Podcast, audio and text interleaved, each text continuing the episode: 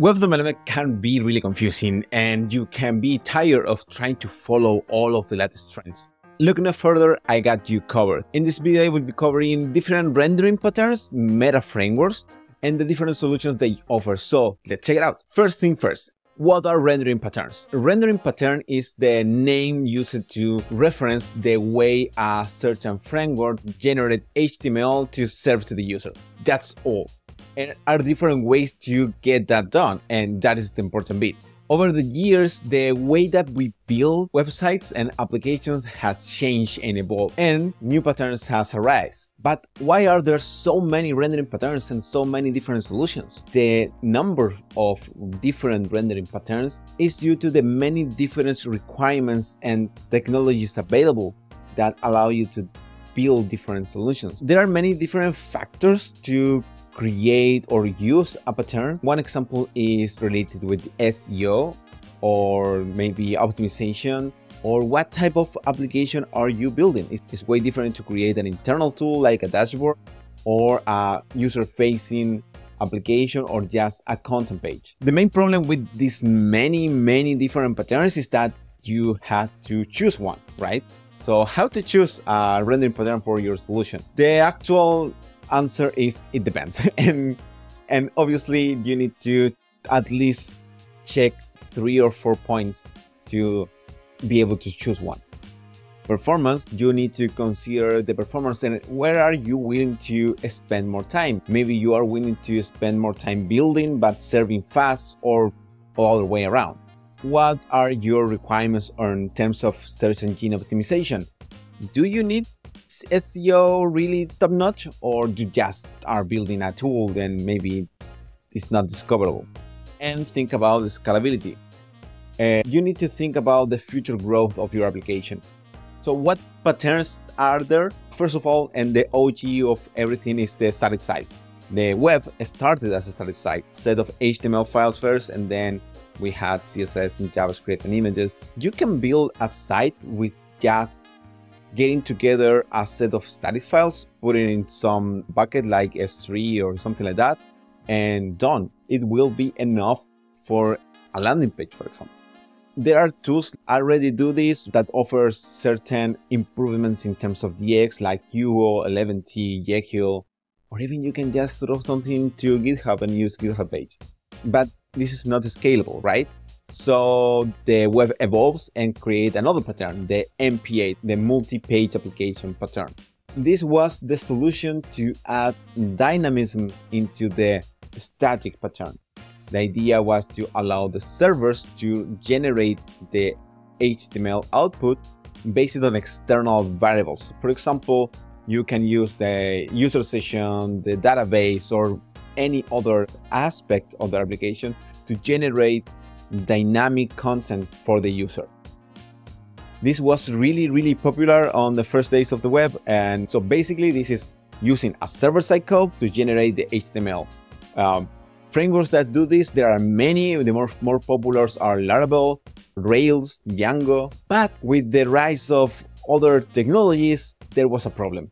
The MPA basically means that you have a full rendering every time you change route the entire page refreshed. So there is no way to keep the state of the page because you will need to send all of the state of the page back to the server. So when you go back to the page, the server will retrieve all of that and regenerate the entire HTML. So full refresh.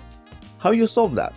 The solution for that was the ever glorious SPA, the single page application pattern. I think that most of the current web developers know this pattern and work with this pattern. This is the rise of the JavaScript frameworks. We had Backbone, Ember, Angular, the original one, and React, and yeah, and more and more like that. But that was the OG on the SPA. The idea here is that allowing the JavaScript to handle the entire state of the application and handle the rendering of the application. So basically, in the server, you create an empty HTML file with a bunch of JavaScript, and then the client will download all of that JavaScript, and that JavaScript will take care of recreating the DOM. The downside of this approach is that it's slow. There is a lot of blocking aspect of the of loading all of that JavaScript. You're shipping an empty shell there is no SEO at all, so you basically have the loading spinner hell. And so what solution was proposed here? So server-side rendering. It's kind of going back a bit to the MPA pattern, but eh, this is a bit different. The idea here is that the initial render only is generated in the server and ships an entire set of HTML with some basic state into it so the first render and load of the application is really, really fast. But at this point, the entire JavaScript set will take over. So after all of this HTML and JavaScript lands into the client, the JavaScript client will take over in a process known as hydration. Popular frameworks do this like Next, Nuxt, Gatsby, and more. But there is a problem with SSR even though the initial render is really fast, you still need to wait for the JavaScript to trigger, to load, and to execute.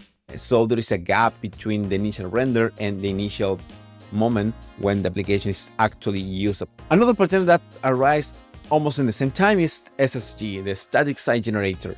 This is basically a way to use nice DX to build your application, consume data, but ship static HTML as the first pattern. The king here was or it's still Gatsby. It basically allows you to use React in this case to set up the entire application, use the nice DX tools, use fast refresh and all of that. And then in build time, Gatsby or similar frameworks will traverse the entire application and speed out HTML, JavaScript, and CSS. And that is the thing that you will ship to the bucket and CloudFront or something like that. The problem with that is that the build times can be awful. If you have a big, big page with a lot of, lot of content, you can spend more than five minutes just building and you will need to reveal the site every time you change something. So mm, that's not good. That generate another solution, the incremental static regeneration.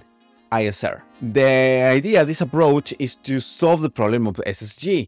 It allows you to build entire site, deploy it, and then regenerate or reveal pieces of the site based on some circumstances like invalidating certain cache. But ISR is not supported by every framework nor every host. Vercel for sure support ISR out of the box for Next. SSR, SSG, and ISR use hydration. This idea that some pieces are generated in the server, but then the client JavaScript will take over and continue from there. The problem with these patterns is that in the first load, there is a gap where the application can be unusable. For example, the application renders a set of buttons and modals and forms, etc., but all of that are handled by JavaScript.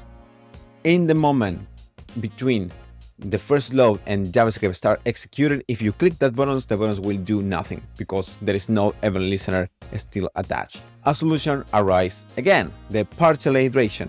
The idea here is to solve this problem by setting parts of the application to be hydrated and other not. So there will be lazy loading JavaScript to hydrate that pieces. But you can take that approach further and deeper, and that is the island architecture approach that is really popularized again by Astro, aims to prevent JavaScript takes over the entire application and only perform in very well-defined pieces of the application. The idea is to isolate the pieces that require JavaScript, and even through Astro, you can use different frameworks to build different pieces of the application. And last but not least, resumability. This is probably the most promising of all of these patterns and is proposed by Qwik.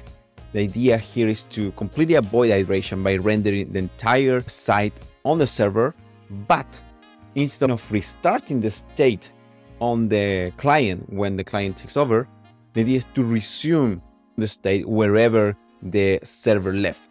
The perfect analogy here is a virtual machine. If you use a virtual machine before, you know that you can pause the virtual machine, save that into some external storage, take that external storage into another computer, put it in the computer, and continue at the same place where you left the virtual machine. That is the same idea. Qwik have some clever ways to do this. Be sure to check that out. Another advantage of the resumability pattern is, is that it can help you minifying the amount of data that runs through the network, resulting in faster loading times. This is because the rendering process can resume from where it was left off on the server. For example, if the server can fetch all of the data and, and render till certain point, and then when it's go to the client, the client will not start fetching again from the start. It will continue in the same place. So, summary, conclusion. There are many different rendering patterns and are an essential part of the web. The web is taking over to different direction at this point. There are many promising solutions. Next.js, QwikCity, SolidStart, SvelteKit, Nuxt are offering new ways to solve these problems by adding a nice DX on top. Choosing one of these patterns depends on different variables. One of them is how knowledge are you with the framework that offers the pattern or the requirements of the SEO or the different performance requirements your application have. It's important to understand the pros and cons of each of these patterns to make an informed decision. Go ahead, pick one that suits you, choose the framework of your choice, and build amazing applications.